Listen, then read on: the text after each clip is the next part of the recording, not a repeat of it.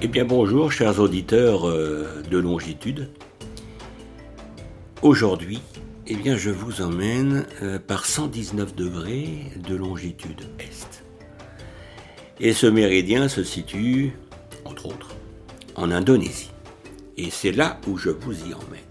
Mais pas n'importe où. Je vous emmène dans le parc national de Komodo. Alors le parc national de Komodo eh bien, est situé au milieu des montagnes arides euh, et plonge dans les eaux cristallines. Il existe un endroit encore intact et isolé où le plus grand lézard du monde vient se cacher. Alors ce site est inscrit au patrimoine mondial de l'UNESCO. Il est situé dans le centre de l'archipel indonésien et il est l'endroit idéal pour une exploration en bateau. Et une virée en bateau dans le parc national de Komodo, à partir du village de pêcheurs de Labuan Bajo, ne manquera pas d'impressionner, eh bien, même les voyageurs les plus aguerris.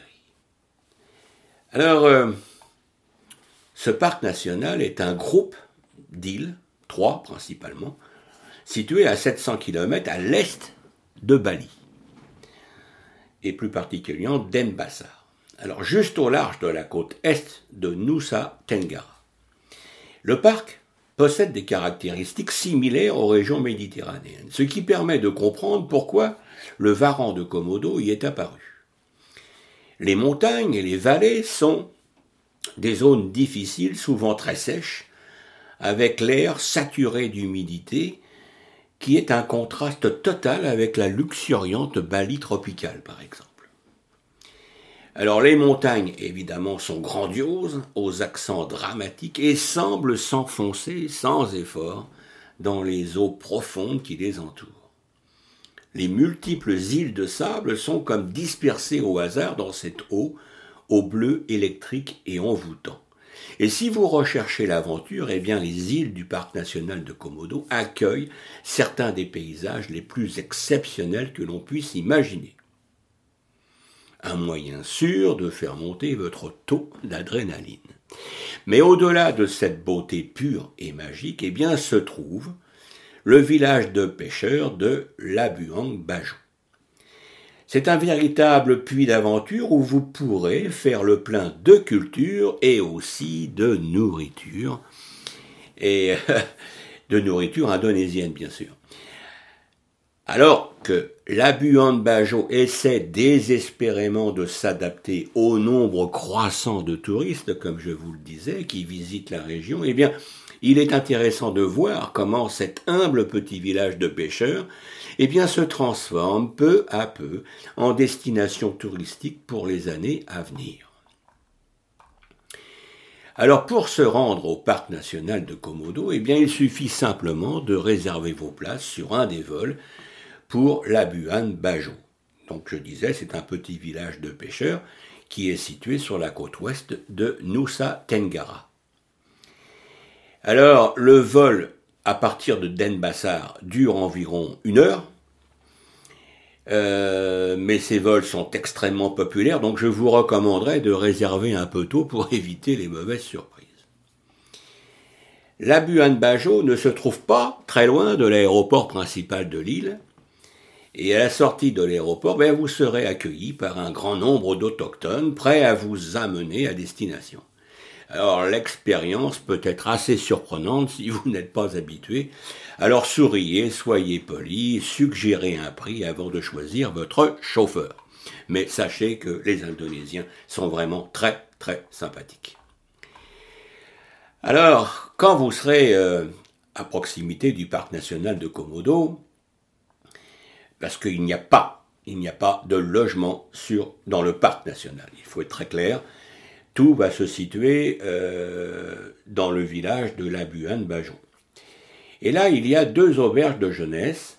C'est intéressant pour les jeunes voyageurs. Il y a le Chao Hotel, qui possède une grande terrasse avec vue sur le port, où vous pourrez assister à un cours de yoga le matin et où vous détendre un verre à la main en profitant du coucher de soleil. Et si vous avez déjà visité les îles Gili ou Lombok, lors de votre voyage en Indonésie, eh bien vous connaîtrez certainement les charmantes auberges de jeunesse de la Bohème. Alors la Bohème Bajo, c'est une autre auberge qui est tout à fait adorable avec ses parasols et ses mosaïques colorées, et eh bien qui vous renvoie totalement à une ambiance pied dans l'eau, très rafraîchissante. Alors, euh, maintenant pour visiter euh, le parc, eh bien, il y a effectivement euh, des bateaux avec des visites guidées. vous avez également des bateaux de plongée Hein, qui partent de différents endroits, mais encore une fois, le petit village de Labuan-Bajo offre une multitude d'options pour partir à la découverte des îles du parc. Alors les, les îles du parc, c'est l'île de Rinca, l'île de Komodo et l'île de Padar, principalement. Alors, euh, il faut préciser que il y a beaucoup d'options de navigation pour un ou plusieurs jours. Et, dans la rue principale de ce village de pêcheurs, eh bien, vous trouverez d'innombrables bureaux de réservation avec des chartes de navigation qui offrent des visites euh, guidées euh, des îles et puis d'autres activités. Alors, les activités, eh bien, on va les décrire justement, parce qu'il faut bien préciser une chose, c'est que pour se rendre au parc national de Komodo, il est absolument impossible d'y aller seul. Vous devez avoir euh, un guide avec vous. Donc, il est euh, absolument euh, indispensable de prévoir un itinéraire avec une agence. Alors, la liste suivante d'activités disponibles ne sont qu'un exemple mais je vais vous les citer, comme ça vous aurez vraiment un aperçu très large de ce que vous pouvez faire euh, à l'île de, enfin, à l'île, dans le parc national de Komodo. Alors bien sûr, vous allez voir les dragons de Komodo, ça c'est la première chose. Mais vous pouvez faire une randonnée sur l'île de Padar aussi. Vous pouvez nager avec les Raymanta. Et vous pouvez faire de la plongée sous-marine ou de la plongée avec tuba à Batu Balong.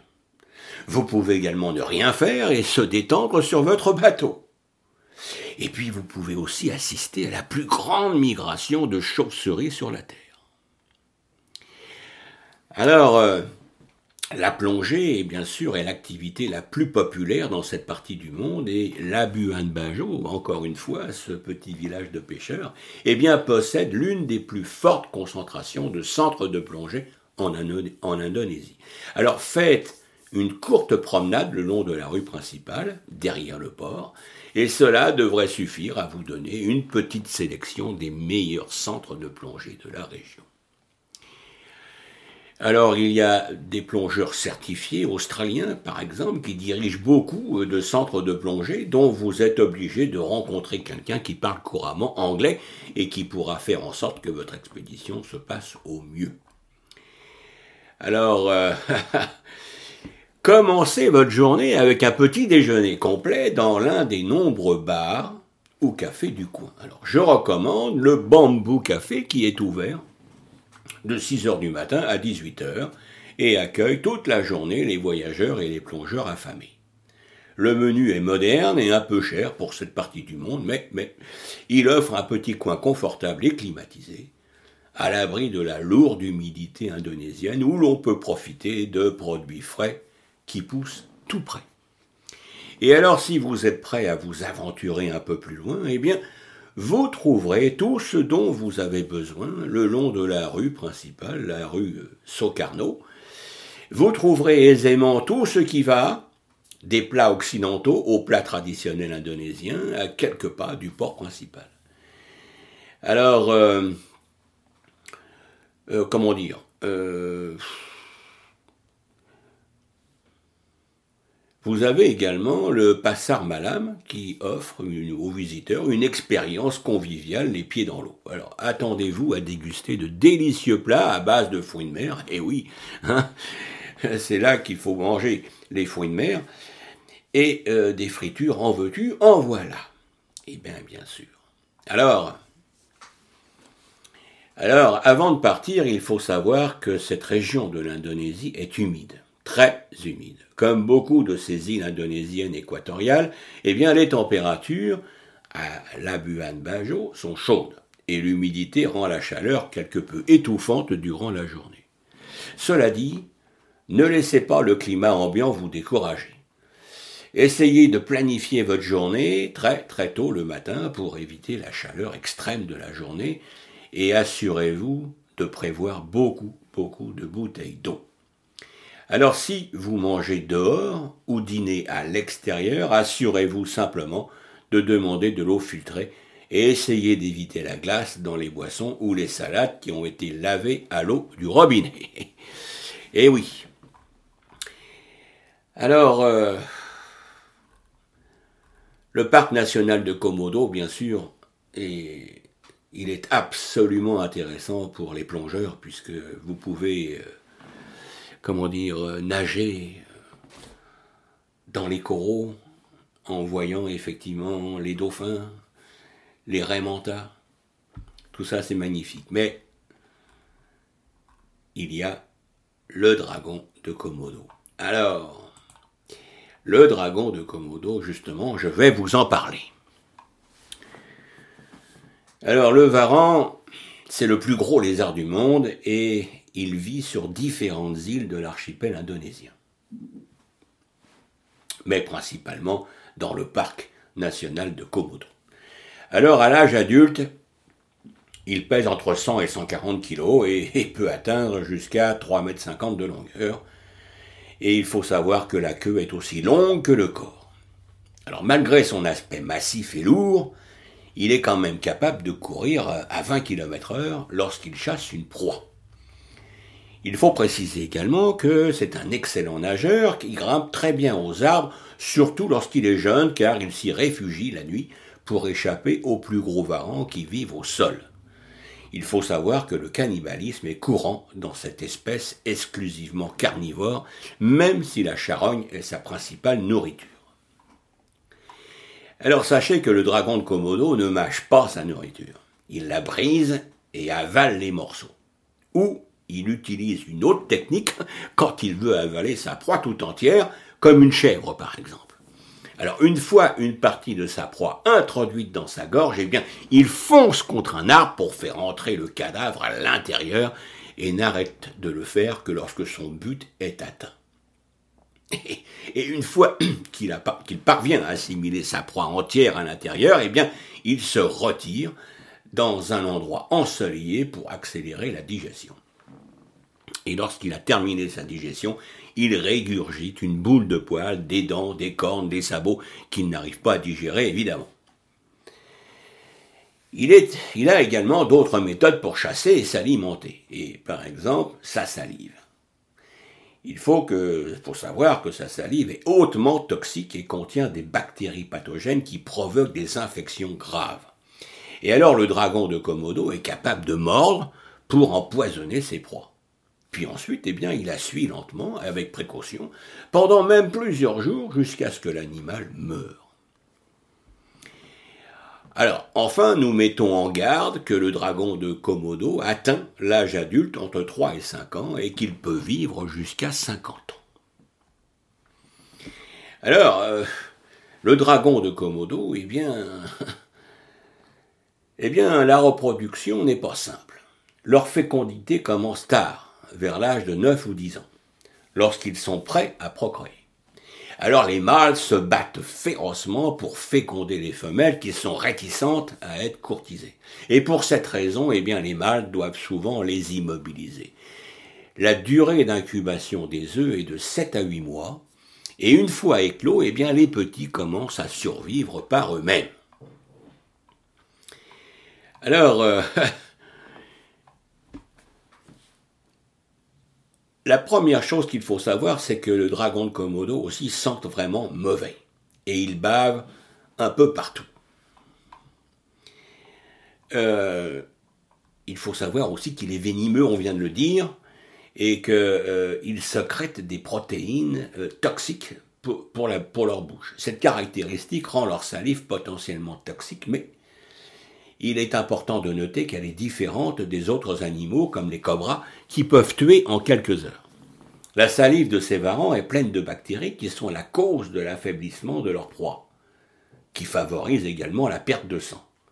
Alors, un détail surprenant est que les dragons sauvages de Komodo possèdent jusqu'à 53 souches différentes de bactéries, bien en dessous de celles qui peuvent en avoir une en captivité. En 2005, des chercheurs de l'université de Melbourne en Australie ont observé une inflammation localisée, des rougeurs, des échymoses et de l'affection après une morsure de dragon de Komodo, mais aussi une hypotension, une paralysie musculaire et une hypothermie. Alors il y a des doutes raisonnables que cette substance d'autres fonctions biologiques que l'affaiblissement de la proie, mais c'est sans aucun doute un animal toxique. Alors, le dragon de Komodo, eh bien, s'attaque-t-il à l'homme? Eh bien, puisque vous serez effectivement très intéressé pour visiter le parc national et d'aller à la rencontre des varans, eh bien, sachez que le dragon de Komodo peut attaquer. Mais ce n'est pas particulièrement fréquent. Le danger de cet animal réside dans sa grande taille et sa force pas dans son venin. Et ces varans peuvent détecter leur proie jusqu'à 4 km de distance, s'approchant rapidement pour mordre et attendre que le poison agisse et facilite leur travail, évitant ainsi une éventuelle confrontation physique. Alors, que se passerait-il en cas de morsure reçue par un dragon de Komodo? Alors, il sera essentiel de vous rendre dans un centre de santé pour un traitement antibiotique. Euh, après la morsure de cet animal, eh bien, un être humain souffrira de pertes sanguines ou d'infections jusqu'à ce que l'individu soit complètement sans défense. Et c'est à ce moment-là que l'attaque se produira, lorsque le dragon de Komodo utilisera ses dents et ses griffes pour vous déchiqueter et se nourrir. Alors, euh,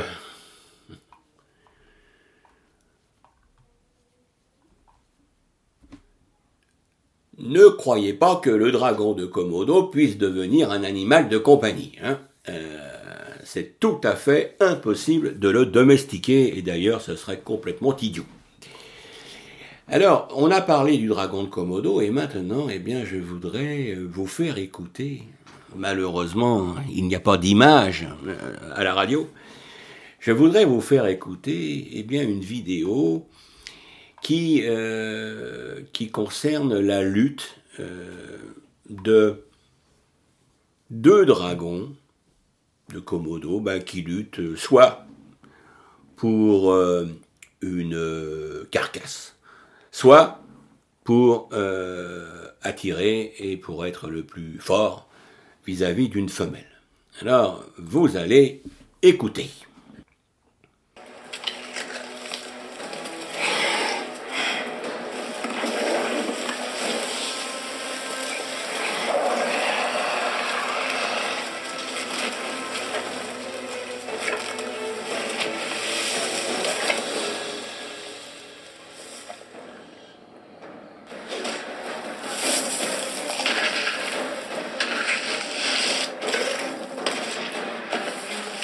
Alors vous venez d'écouter effectivement une vidéo que je, je vous engage à regarder sur Internet et principalement sur YouTube. Et je vous indique la référence, c'est Combat de dragons de Komodo impressionnant, zapping sauvage. Alors vous allez pouvoir voir des images et puis vous avez également d'autres vidéos qui présentent le dragon de Komodo euh, par exemple, l'horrible festin des dragons, le dragon part à la chasse, euh, combat de dragons, etc., etc. C'est, j'espère, j'espère que je vous aurai euh, intéressé, motivé même pour vous renseigner beaucoup plus et connaître ces varans dans le parc national de Komodo en Indonésie.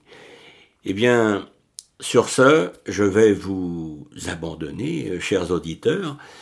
Euh, j'espère que vous aurez apprécié. en attendant euh, une autre expédition quelque part dans le monde pour la semaine prochaine. Eh bien, ceci dit, je vous souhaite un bon divertissement avec les varans de Komodo. Je vous dis à bientôt et merci de votre écoute. Au revoir.